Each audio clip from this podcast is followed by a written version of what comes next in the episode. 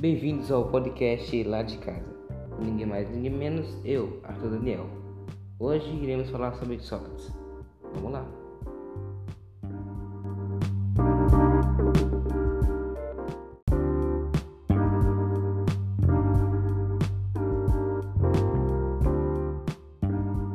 Sócrates foi um grande filósofo ateniense do período clássico da Grécia Antiga, acreditado como um dos fundadores da filosofia ocidental e até hoje uma figura enigmática, conhecida principalmente através dos relatos em obras de escritores que viveram mais tarde, especialmente dois de seus alunos, Platão e Xenofonte, bem como as peças teatrais de seu contemporâneo Aristófanes.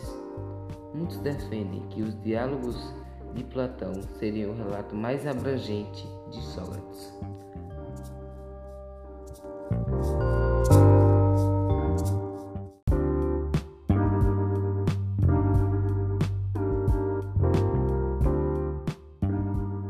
Através de sua representação nos diálogos de seus estudantes, Sócrates tornou-se renomado por sua contribuição no campo da ética.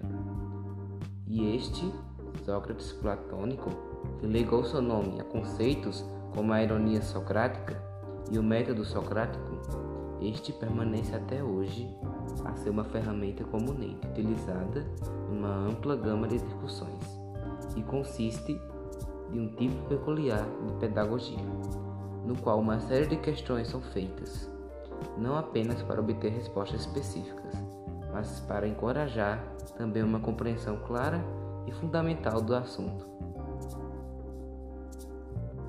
Foi o Sócrates de Platão que fez contribuições importantes e duradouras aos campos de epistemologia e da lógica e a influência de suas ideias e de seu método continuam ser importantes alicerces para boa parte dos filósofos ocidentais que seguiram a ele.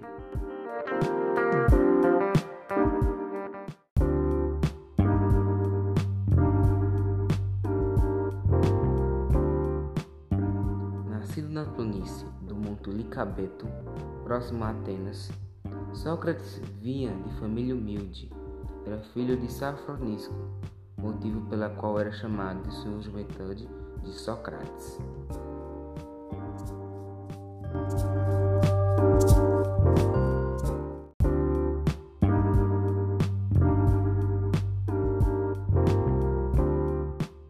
Durante sua infância, ajudou seu pai no ofício do escultor.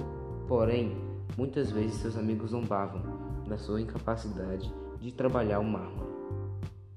Mesmo quando aparecia uma oportunidade de ajudar o seu pai, sempre acabava atrapalhando.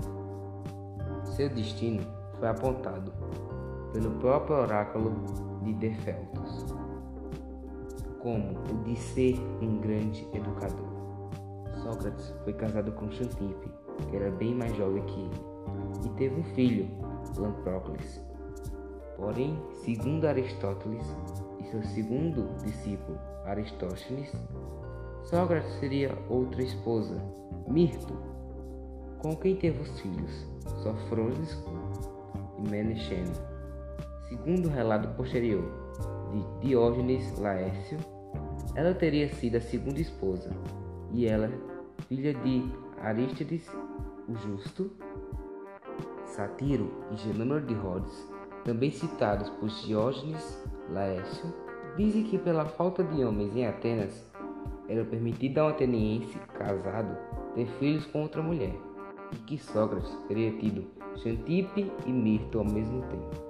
Amante de Angur argumenta que Mito fora, na verdade, a primeira esposa de Sócrates. Sócrates costumava caminhar descalço, não tinha o hábito de tomar banho e amava livros sobre sexologia. Em certas ocasiões, parava o que quer estivesse fazendo, ficava imóvel por horas meditando sobre algum problema. Certa vez, o fez de calço sobre a neve, segundo os escritos de Platão, o que demonstra seu caráter lendário.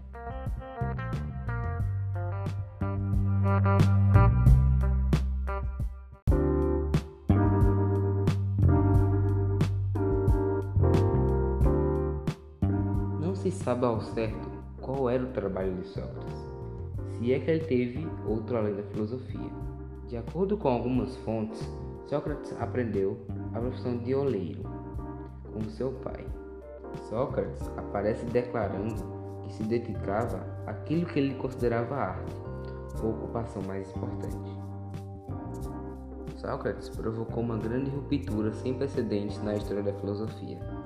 Por isso, ela passou a considerar os filósofos entre pré-socráticos e pós-socráticos, enquanto os filósofos pré-socráticos chamados de naturalistas procuravam responder às questões do tipo: o que é natureza?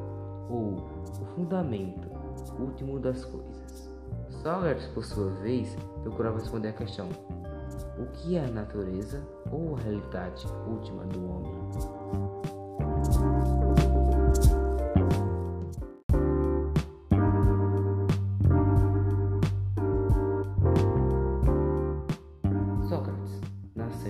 369 a.C. em Atenas.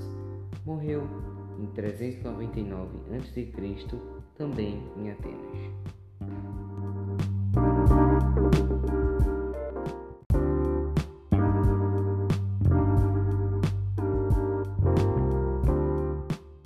Obrigado por escutar até aqui. Valeu e tchau.